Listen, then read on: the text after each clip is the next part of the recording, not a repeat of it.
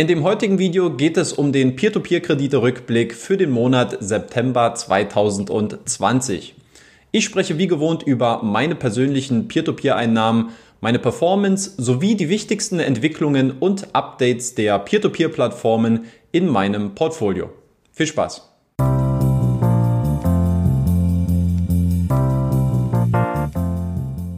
Und damit herzlich willkommen zu einem neuen Video auf dem YouTube-Kanal von Rethink Peer-to-Peer-Kredite. Mein Name ist Danny Neithardt und auf diesem Kanal findest du ausführliche Analysen und tiefgründiges Hintergrundwissen zu Peer-to-Peer-Krediten. Ohne große Vorrede würde ich sagen, fangen wir direkt an und schauen wir uns mal die Entwicklungen in meinem persönlichen Peer-to-Peer-Portfolio aus dem vorherigen Monat an. Und wir fangen mal an mit den Einnahmen aus dem September 2020 und da gab es eine sehr dicke, äh, wenngleich auch sehr negative Überraschung für mich, denn ich konnte nur noch Zinseinnahmen in Höhe von 49 Euro und 3 Cent verzeichnen. Und das bedeutet für mich persönlich den niedrigsten Wert, und jetzt aufgepasst, seit Oktober 2017. Viele, die mich äh, schon etwas länger verfolgen, die wissen, dass ich jetzt insgesamt seit drei Jahren glatt, also seit 36 Monaten in Peer-to-Peer-Kredite investiert gewesen bin und tatsächlich handelt es sich bei diesen Zinseinnahmen um den zweitniedrigsten Wert aller Zeiten. Das heißt, nur in dem allerersten Monat im Oktober 2017, wo ich angefangen habe, in Peer-to-Peer-Kredite zu investieren und wo ich jeweils 2000 Euro bei Bondora und Mintos angelegt habe, nur in diesem Monat hatte ich noch geringere Zinseinnahmen. Damals waren es 8,65 Euro. Womit hängt dieser Trend zusammen? Was ist die Ursache, die dahinter steht? Natürlich zum einen die starke Reduzierung meines äh, persönlichen Peer-to-Peer-Engagements in den letzten Monaten. Das ist allerdings auch nur die halbe Wahrheit, denn insbesondere ähm, die Performance bei Bondora Portfolio Pro, wenn wir hier mal ganz äh, nach oben schauen auf die Liste, minus 122 Euro an negativ erhaltenen Nettozinsen. Auch das ist ein negativer Rekordwert für mich persönlich. Und insofern drückt das schon sehr, sehr ordentlich in die Einnahmenbilanz. Ansonsten Transaktionen gab es jetzt im Vormonat keine. Das heißt, ich habe weder Ein- noch Auszahlungen vorgenommen. Das Ganze wird sich jetzt allerdings im Oktober, so viel sei schon mal vorweggenommen, ändern. Das äh, Peer-to-Peer-Portfolio insgesamt, das ist bei mir leicht gewachsen. Im Vormonat waren es 35.570 Euro. Jetzt liegt es bei 35.622 Euro, also schlanke 52 Euro, die hier hinzugekommen sind. Perspektivisch muss ich sagen, ähm, hatte ich, war mein Forecast aus, aus dem letzten Rückblick ein bisschen zu pessimistisch. Aktuell würde ich sagen, dass sich das wahrscheinlich in dem Bereich äh, um die 35.000 Euro einpendeln wird. Ähm, ich habe eigentlich schon einen relativ konkreten Plan, wie ich jetzt die, das Geld, was jetzt zum Beispiel zurückfließen wird bei Mintos oder auch bei äh, Bondora Portfolio Pro oder auch bei Neo Finance, wie ich das dann auch schon neu verteilen und auf einzelne äh, Peer-to-Peer-Plattformen reinvestieren werde. Mehr dazu dann im Verlaufe des Monats beziehungsweise spätestens dann auch zum nächsten Monatsrückblick. Dann kommen wir mal auf das vermeintlich Wichtigste in diesem Monatsrückblick zu sprechen, nämlich welche Updates und welche Entwicklungen es bei den einzelnen Peer-to-Peer-Plattformen im Vormonat gegeben hat. Wie immer konzentriere ich mich dabei lediglich auf die Anbieter, die auch in meinem persönlichen Peer-to-Peer-Portfolio enthalten sind. Wir fangen an mit Bondora. Hier gab es im Vormonat eigentlich lediglich nur eine Neuigkeit. Ähm, die hat es allerdings durchaus in sich gehabt, denn die estnische Peer-to-Peer-Plattform hat angekündigt, dass Investoren ab sofort und bis auf weiteres nur noch 1000 Euro neu in Go and Grow pro Monat investieren dürfen. Das heißt also, das Zeitalter des vermeintlichen Tagesgeld-Hoppings bei Bondora ist zumindest äh, vorerst beendet. Man kann sich sicherlich vorstellen, dass ähm, gerade diese größeren Schwankungen sehr häufig auch zu einer Imbalance im Angebots- und Nachfrageverhältnis äh, bei Bondora geführt haben. Und wenn man sich jetzt einfach mal die Entwicklungen im letzten halben Jahr anschaut, nämlich dass Bondora nicht mehr als drei Millionen an Krediten neu finanziert hat, den spanischen und finnischen Markt seitdem auch komplett ähm, nicht mehr bespielt hat, dass man sich also nur noch auf den estnischen Heimatmarkt konzentriert hat, ähm, dann zeigt das schon, dass Bondora momentan wahrscheinlich sehr bewusst das Angebot sehr äh, knapp halten möchte und insofern auch die Nachfrage seitens der Investoren jetzt äh, via Bondora Go and Grow regulieren will. Ich kann mir zumindest vorstellen, dass wenn man sich die Entwicklungen im letzten Jahr anschaut, und das Wachstum, was hier insbesondere durch Go and Grow vorangetrieben worden ist, dass man jetzt sagt, ähm, wir wollen erstmal schauen, wie sich das Kreditportfolio entwickelt, wie sich vielleicht auch insgesamt die wirtschaftliche Situation in den einzelnen Ländern entwickelt, um dann auch zu entscheiden, sind wir jetzt bereit, ähm, die Kreditvergabe wieder ein bisschen weiter anzuziehen und dann auch wieder die Kanäle auch durch äh, Go and Grow ähm, zu öffnen. Aber, und ich finde, das muss auch erwähnt werden, man sollte sich vielleicht auch mal ein bisschen mit der Performance des Kreditportfolios bei Bondora im Einzelnen beschäftigen, denn Go and Grow verspricht ja nun mal, verspricht in Anführungszeichen eine Rendite von 6,75 Prozent im Jahr. Und die muss natürlich auch erstmal erwirtschaftet werden mit einem dahinter und einem zugrunde liegenden Kreditportfolio, wohingegen die Performance bei Portfolio Pro oder bei oder bei Portfolio Manager, ähm, wo es ja keine Investitionsrestriktionen aktuell gibt, ähm, dass es hier eigentlich relativ egal ist, für Bondora zumindest, welche Rendite erzielt wird.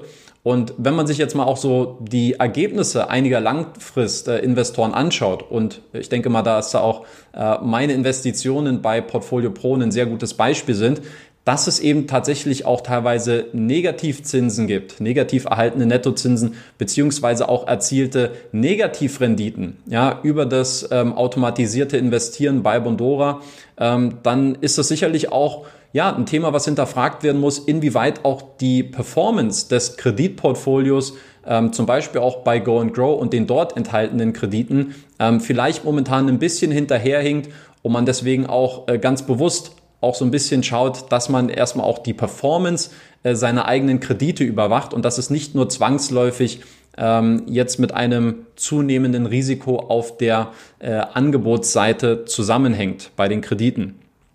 Ähm, unabhängig davon muss ich sagen, dass ich erstmal von außen betrachtet, uh, unabhängig davon, was jetzt die einzelnen Gründe für diese Entscheidung gewesen sind, ähm, die Entscheidung erstmal nachvollziehen kann. Und ich glaube, dass es auch richtig ist, dass wenn Bondora momentan den Eindruck hat, wir wollen ganz bewusst erstmal den Ball flach halten, ähm, wir wollen erstmal nur mit angezogener Handbremse schauen, wie sich der Markt entwickelt, dass man jetzt nicht einfach äh, ja, dieses Versprechen dieser 6,75 Prozent über Go and Grow ähm, ein bisschen überstrapaziert und hier teilweise ähm, ja, Zinsen auszahlt, die effektiv gar nicht durch ein zugrunde liegendes Kreditportfolio vorhanden sind. Insofern finde ich, ist es eine ähm, ja, sensible äh, und sehr nachvollziehbare Vorgehensweise, ähm, die Bondora hier ähm, gemacht hat. Dann sprechen wir über die litauische Peer-to-Peer-Plattform Neo Finance. Und auch hier finde ich, gab es äh, durchaus interessante Neuigkeiten im Vormonat. Und zwar hat das Unternehmen insgesamt zwei Kredite im Gesamtwert von 150.000 Euro aufgenommen. Es handelt sich hierbei um Kredite, die bereits Ende Juni 2020 ausgegeben worden sind und die bei einer Laufzeit von drei Jahren mit 7,5 Prozent verzinst sind. Der Kreditgeber ist dabei Era Capital und dabei handelt es sich um ein Unternehmen, welches dem Vorstandsvorsitzenden von Neo Finance, nämlich Evaldas Remakis, gehört. Wofür wird das Geld jetzt verwendet? Äh, warum wurde dieser Kredit aufgenommen? Ähm, Neo Finance arbeitet gerade daran, eine neue Crowdfunding-Plattform zu entwickeln, welche den Namen Finomark trägt. Und da der Cashflow von Neo Finance momentan nicht ausreicht, um die Entwicklung dieser neuen äh, Plattform und dieser neu gegründeten Tochtergesellschaft ähm, voranzutreiben, hat der Neo Finance Chef jetzt also persönlich ähm, ausgeholfen und aus seinem anderen Unternehmen ein Kredit zur Verfügung gestellt. Zeigt aus meiner Sicht, ähm, ja, dass die finanzielle Situation halt wirklich momentan so eine kleine Achillesferse bei Neo Finance ist, wo Investoren sich auf jeden Fall ein bisschen genauer mit der finanziellen und der wirtschaftlichen äh, Perspektive von Neo Finance beschäftigen sollten. Ich habe ja dazu auch schon im August ein Video aufgenommen, wo ich mal auf den aktuellen Geschäftsbericht eingegangen bin, aber auch so ein bisschen wie ich die wirtschaftliche Perspektive bei Neo Finance aktuell einschätze. Falls du das Video noch nicht kennst ähm, und bei Neo Finance investiert bist, würde ich dir auf jeden Fall empfehlen, sich äh, dort mal schlau zu machen. Dann geht's weiter mit Mintos und bei Mintos muss ich sagen, fällt es mir eigentlich schon von Monat zu Monat immer schwieriger, auch wirklich aus der Vielzahl an Informationen, äh, die man mittlerweile auch bekommt, wirklich die wesentlichen ähm, Ereignisse und Entwicklungen herauszufiltern. Ich bemühe mich aber dennoch für euch so jetzt das Wichtigste kompakt zusammenzufassen. Fangen wir mal an mit Punkt Nummer eins. Das wäre für mich die, ähm, die Auswertung der Umfrageergebnisse bezüglich der ausstehenden Forderungen vom polnischen Kreditgeber Capital Service. Ähm, ich glaube, ich habe es auch schon im letzten Monatsrückblick thematisiert. Es gab ja den Vorschlag von Capital Service, dass man gesagt hat, ähm, dass man die ausstehenden Forderungen, dass man einfach 40 Prozent sofort abschreibt und nach einer Grace Period von zwei Jahren, wo also nichts passiert, ähm, dass es dann anschließend sechs Jahre gibt, in denen der polnische Kreditgeber Zeit hat, die ausstehenden Forderungen zurückzubezahlen. Das ist ein Vorschlag, der äh, zusammen mit Mintos ausgearbeitet wurde, wenn man es denn so formulieren kann, oder der zumindest an Mintos herangetragen worden ist. Und Mintos hat das Ganze dann zur Abstimmung freigegeben. Im September sind jetzt die Ergebnisse gekommen und ähm, ja, zum Glück muss man sagen, haben sich 94 äh, Prozent der Investoren auch dazu entschieden, dass es absolut ein inakzeptabler Vorschlag gewesen ist. Ähm, da ja, gehe ich auf jeden Fall zu 100 Prozent mit und äh, 95 Prozent haben außerdem gesagt, ähm, dass sie bevorzugen, wenn Mintos weiter am Verhandlungstisch mit Capital Service sitzt und hier versucht im Interesse der Investoren einen noch besseren Vorschlag auszuhandeln. Also das sind äh, zwei Kreuze, die aus meiner Sicht äh, richtig gesetzt worden sind. So habe ich es persönlich auch gemacht. Und äh, jetzt schauen wir mal, was es in den nächsten Wochen hier für Entwicklungen gibt. Capital Service kommt gleich nochmal zur Sprache, nämlich wenn wir über eine Neuerung bei Mintos sprechen. Und zwar wurde im letzten Monat ähm, ein Dashboard für den Schuldenrückgewinnungsprozess eingeführt. Funds in Recovery heißt das Ganze dann auf Englisch. Und ähm, ich gewähre euch hier mal einen kleinen Einblick in mein persönliches ähm, Portfolio beziehungsweise auch auf die Seite vom Schuldenrückgewinnungsprozess und von den knapp 1300 Euro, die bei mir aktuell noch im Rück, sich im Rückforderungsprozess befinden, machen die 383 Euro bei Capital Service auch den größten Anteil in meinem Mintos-Account aus, also circa ein Drittel. Und eine letzte Neuigkeit, ähm, die aus meiner Sicht so ein bisschen wieder fragwürdig ist und irgendwie so ein bisschen in dieses Bild von Mintos in diesem Jahr passt, wie ich finde. Ähm, das ist die 1% Cashback-Kampagne, die Mintos aktuell gestartet hat und zwar für den türkischen Kreditgeber Vauvo oder Vovo, je nachdem, wie man es ausspricht, ähm, welche auch noch bis Ende Oktober 2020 aktiv ist. Und der Grund, warum ich das Ganze so ein bisschen fragwürdig finde, ist, wenn man sich einfach mal so ein bisschen die Wertentwicklung beziehungsweise den Wertverlust der türkischen Lira anschaut, ähm, allein ein 42-prozentiger Verlust in den letzten zwölf Monaten gegenüber dem Euro, dann sieht man einfach, dass die ja, türkische Lira momentan einfach ähm, massiv entwertet wird oder entwertet worden ist und äh, dass man sich sicherlich vorstellen kann, dass dem türkischen Autohändler äh, das Arschwasser jetzt sicherlich bis in den äh, Kniekehlen steht. Ähm, das ist eine Sache, die ich ehrlich gesagt, auch wenn es so klingt, vielleicht äh, eigentlich ohne Ironie betrachte. Und das tut mir wirklich leid für den Kreditgeber, dass er jetzt auch Schwierigkeiten hat, sich wirklich auch mit frischem Geld zu versorgen und dass äh, die Abwertung der türkischen Lira da sehr stark mit reinspielt. Aber auf der anderen Seite muss ich ganz klar sagen, ich wundere mich eigentlich, wie Mintos tatsächlich auch ähm, ja, hier erneut versucht, Investment zu forcieren in einen Bereich und bei einem Kreditgeber, wo deren Schicksal, glaube ich, schon so ein bisschen so halbwegs an der Wand äh, geschrieben steht. Und die Gefahrenlage, ja, die es da momentan einfach gibt und ähm, dass Mintos hier schon ein bisschen, also äh, erneut versucht oder erneut hier so ein bisschen auch riskiert, äh, Anlegerkapital zu verbrennen, ist für mich einfach eine Sache, die ich persönlich nicht nachvollziehen kann. Ich weiß nicht, wie viele Leute dort in der Due Diligence äh, sitzen, die sich dann da wirklich vielleicht auch irgendwelche Geschäftsberichte von vor zwei Jahren anschauen. Aber ich glaube, da muss man nur eins und eins zusammenzählen, ähm, dass es hier ein sehr, sehr schlimmes Ende nehmen kann. Deswegen keine ähm, Investitionsempfehlung von meiner Seite oder keine Anlageberatung allgemein von mir. Aber ich würde hier auf jeden Fall die Finger davon weglassen. Das wäre mir deutlich zu heiß. Und wenn wir uns erinnern, die letzte Cashback-Kampagne, die stand ja schon unter keinem guten Omen bei Mintos. Wir erinnern uns, die VAX-Kredite von der Finco-Gruppe, die wurden damals sehr stark beworben äh, im, im Frühjahr diesen Jahres. Und was daraus geworden ist, ja, das ist äh, allen hoffentlich bekannt und ist ja auch auf diesem äh, Kanal äh, schon zu Genüge diskutiert und ausgeführt worden. Dann schauen wir auf Debitum Network und auch hier war es eigentlich ähnlich wie bei Bondora eine Anpassung bei den Investitionskriterien, die wahrscheinlich als äh, größte und wichtigste Neuigkeit äh, für den Vormonat herhalten kann. Zum einen wurde der Mindestanlagebetrag pro Asset auf 50 Euro angehoben und auf der anderen Seite wurde auch die Grenze für die Mindestüberweisung von 100 auf nunmehr 500 Euro angehoben. Ja, ich habe dazu bereits ein ausführliches Video auf dem YouTube-Kanal veröffentlicht, wo ich mich dazu geäußert habe. Und äh, jetzt auch im Nachgang betrachtet, äh, bleibe ich eigentlich dabei, dass äh, die Gründe aus meiner Sicht durchaus nachvollziehbar sind. Natürlich gab es in diesem Verlauf der Ankündigung so ein, zwei Argumente, die ja fragwürdig sind, wenn ich es mal so bezeichnen würde. Ähm, aber aus meiner Sicht steht hier auf jeden Fall die Kosten-Nutzen-Debatte bei Debitum Network im Vordergrund. Und wenn das Unternehmen einfach zu dem Schluss kommt, ja, dass es aus Ressourcensicht effektiver ist, sich langfristig lieber auf wenigere und dafür auf größere Accounts zu konzentrieren, dann ja, finde ich, ist das einfach ein legitimer Ansatz. Und hinzu kommt ja natürlich auch immer die Debatte, dass Debitum Network ja auch kein Hehl daraus macht, dass man sich langfristig sehr stark gegenüber institutionellen Investoren öffnen möchte, dass man also lieber mit größeren Accounts auch äh, zusammenarbeiten will. Und äh, das Thema, das steht nicht erst seit gestern auf der Agenda und insofern äh, ist dieser Schritt, den Debitum Network jetzt gegangen ist, in seiner Entwicklung auf jeden Fall nachvollziehbar.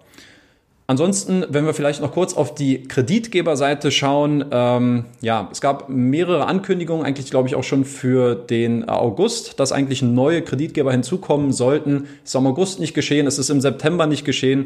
Deswegen hat sich jetzt ähm, das Volumen der neu eingestellten Kredite bei Debitum in den letzten zwei Monaten bei 1,13 Millionen Euro bewegt. Ähm, ich denke aber, dass da jetzt zeitnah und ich hoffe es zumindest auch, dass da jetzt äh, weiter Bewegung ähm, passieren wird. Jetzt im Oktober gab es ja schon die erste Ankündigung, brauchen wir jetzt aber noch nicht vorwegnehmen. Ähm, aber auf jeden Fall noch so ein bisschen Nachholbedarf aus meiner Sicht, was, die, was die Angebotsseite bei Debitum Network angeht. Und eine Sache, bevor ich es vergesse, ich hatte im Video äh, zu Debitum Network im letzten Monat ja angekündigt, dass ich noch eine kleine Auswertung präsentieren werde, wie sich eigentlich das Investitionsverhalten der Accounts ähm, gezeigt hat nach der Ankündigung. Das heißt, alle, die weniger als 500 Euro bis dato investiert hatten oder überwiesen hatten auf die Plattform, ähm, sind, ist, der Mehr, ist die Mehrheit jetzt weggegangen. Ähm, wer hat jetzt theoretisch aufgestockt und wie entwickelt sich allgemein jetzt auch ähm, das Einzahlungsverhalten der Accounts, die sich unter 500 Euro befunden haben. Ich hatte es versprochen, ich habe jetzt keine Zahlen parat, ähm, weil ich die Anfrage erst heute Vormittag an Debitum Network geschickt habe. Da war ich ein bisschen zu spät dran. Aber wenn ihr auf meinem Blog vorbeischaut, da wird es einen Absatz dazu geben, wo ich auch hier noch ein paar Zahlen ähm, in der Auswertung für euch vorbereitet habe. Wenn euch das Ganze also interessiert, schaut gerne nochmal auf dem Blog vorbei. Dann geht's weiter mit der lettischen Peer-to-Peer-Plattform Wire Invest.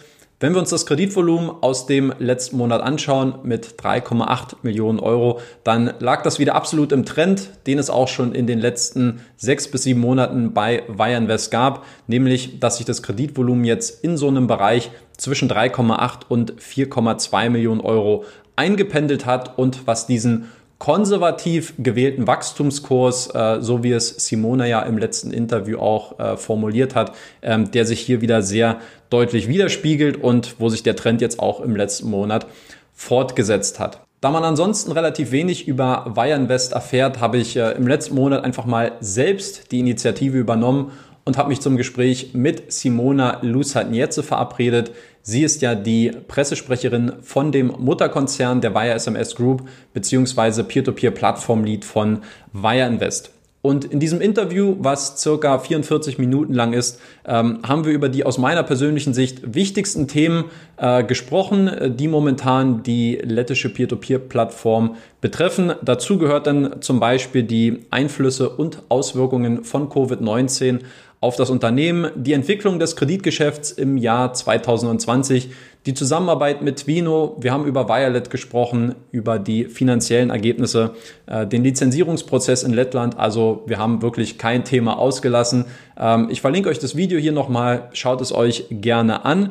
Und ansonsten habe ich diese Themen auch nochmal aufgegriffen, die ich mit Simona besprochen habe und habe auch nochmal meine persönliche, äh, meinen persönlichen Erfahrungsbericht im letzten Monat äh, zu Wire Invest veröffentlicht ähm, und dort dann auch nochmal über meine persönliche Einschätzung und meine Bewertung zur Lage der lettischen Peer-to-Peer-Plattform abgegeben. In dem Zusammenhang soll nicht unerwähnt bleiben, dass es momentan und noch bis zum 15. November eine Bonuskampagne gibt, ähm, bei der sowohl neue als auch bestehende Investoren ein Investitionsguthaben in Höhe von bis zu 600 Euro gewinnen können. Ähm, was dafür getan werden muss, äh, dafür schaut euch äh, bitte nochmal das letzte Video von mir zu Weyerinvest an, beziehungsweise geht auf den Blog und lest euch dort den äh, Artikel durch mit meinem Erfahrungsbericht. Dort ist nochmal alles genau beschrieben. Und dann sprechen wir zu guter Letzt auch nochmal über Estate Guru, die aus meiner persönlichen Sichtweise, und das hatte ich ja auch schon in vorherigen Videos betont, ähm, in diesem Jahr nochmal eine ganz, ganz starke Entwicklung genommen haben. Ich finde, der Grad der Professionalität, den äh, Estate Guru jetzt wirklich äh, durchgängig in den letzten Monaten und auch im letzten Jahr gezeigt hat, äh, der sucht seinesgleichen. Ich habe den Eindruck, dass dort ähm, sehr, sehr gute Leute am Werk sind, die eine ganz klare Idee auch verfolgen, wie man die Plattform äh, betreibt und auch weiterentwickeln kann. Also für mich persönlich Estate Guru momentan eine ganz, ganz äh, starke Alternative. Und deswegen kann ich auch schon mal vorwegnehmen, äh, die nächsten 1000 Euro, die ich jetzt auch von Mintos abziehen werde, die werden bei mir im Oktober bei Estate Guru landen.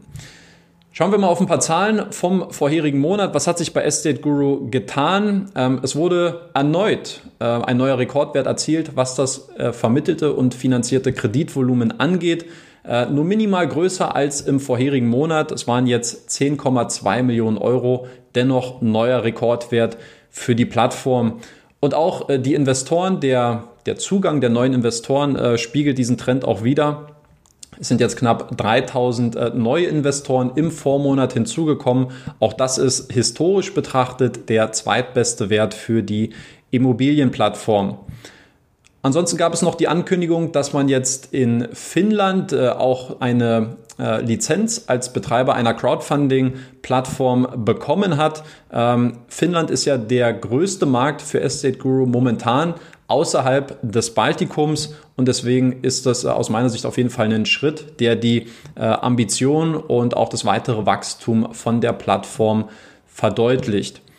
Wir können auch noch mal ganz kurz in das Kreditportfolio schauen. Auch dort äh, muss ich sagen, großes Kompliment, dass Estate Guru hier immer auch ähm, kontinuierlich Einblicke gewährt. Jetzt zuletzt am 3. September und dort war zu entnehmen, dass die Ausfallquote bei einem ausstehenden Kreditportfolio von 105,7 Millionen Euro minimal gestiegen ist, nämlich von 5,2 auf 5,4 Prozent. Dafür sind, äh, das kann man sicherlich auch erkennen, da fehlen leider die genauen Zahlen. Das könnte SC Group mal einführen. Aber wenn man sich mal die Balken anschaut, dann ist jetzt zumindest äh, der Anteil der ähm, in Verzug geratenen Kredite wieder zurückgegangen. Und einen großen Rückgewinn, den konnte Estate Guru ebenfalls im äh, letzten Monat verkünden, und zwar der größte auch in der Historie von Estate Guru. Und zwar handelt es sich hierbei um einen Entwicklungskredit für die Midurana Villa. Ja, und dort konnte Estate Guru insgesamt über den Inkasso-Prozess, der sich jetzt über ein Jahr erstreckt hat, 900.000 Euro aus dem Verkauf zurückgewinnen. Also, das ist eine gute Zahl und äh, ja, insgesamt äh, wiederhole ich mich da gerne. Für mich auf jeden Fall äh, ein bestärkter Eindruck von der estnischen Immobilienplattform. Das soll es dann auch gewesen sein mit dem Peer-to-Peer-Kredite-Monatsrückblick für September 2020. Ich möchte mich abschließend nochmal bei euch bedanken, dass ihr mir eure Zeit und eure Aufmerksamkeit geschenkt habt. Ich hoffe, da war die ein oder andere nützliche Information für euch in den letzten wahrscheinlich 25 Minuten mit dabei. Lasst dem Video gerne noch einen Daumen nach oben da, wenn ihr den Kanal unterstützen wollt und wenn ihr auch wollt, dass andere Privatanleger auf diesen Kanal aufmerksam werden. In diesem Sinne, vielen lieben Dank nochmal und wir sehen uns beim nächsten Video hoffentlich wieder. Bis Danny und tschüss.